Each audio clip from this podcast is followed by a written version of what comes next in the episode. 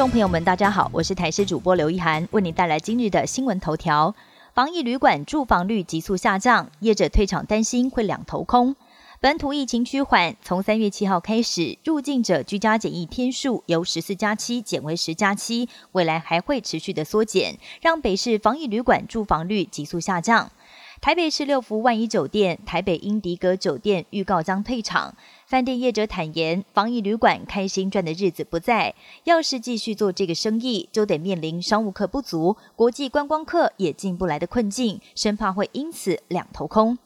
日前，在台湾生活的波兰记者抱怨，人行道上常有机车骑士飙速、按喇叭驱赶。现在更有网友发现，台湾的交通状况危险程度竟然得到日本台湾交流协会的认证。尤其是遵守交通规则的观念跟意识相对薄弱，在台日交流协会的《台湾日本侨民安全指南》中特别注明，在台湾有着比在日本更多的交通事故危险，更提醒日本人要有意识，台湾跟日本在交通条件还有风俗习惯上有明确的差异。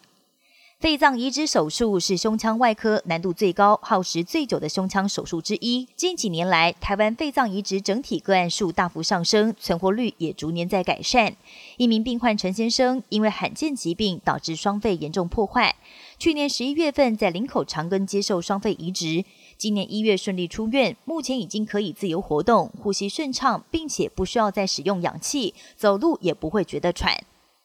中国东方航空搭载一百三十二人的波音七三七客机在广西发生事故，救援人员漏夜赶往现场抢救，到目前为止还没有发现任何乘客或乘客的遗骸。事故发生当时，有监视器拍到飞机机头朝下，呈现断崖式俯冲坠入山林中，飞机在空中并没有解体，整个坠落过程不到五秒。北京当局指示全力搜救跟善后，而东航也停飞了所有波音七三七八百型的客机，要等待进一步的检查。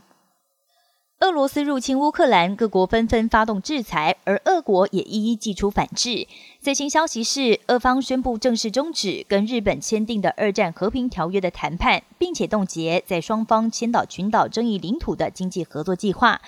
而日本公民的入境俄罗斯免签证待遇也一并被取消，原因是日本对俄国出兵采取了制裁行动。俄方跟各国撕破脸，现在更有俄国议员表示，既然要俄方遵守国际贸易规则，又要让俄方承受制裁的影响，是很荒谬的事。因此，俄国议员提议要退出世界贸易组织 WTO，议案现在已经送到下议院来审议。俄罗斯入侵乌克兰以来，俄方只有在二月承认四百九十八名军官兵阵亡，随后就没有再更新伤亡数字。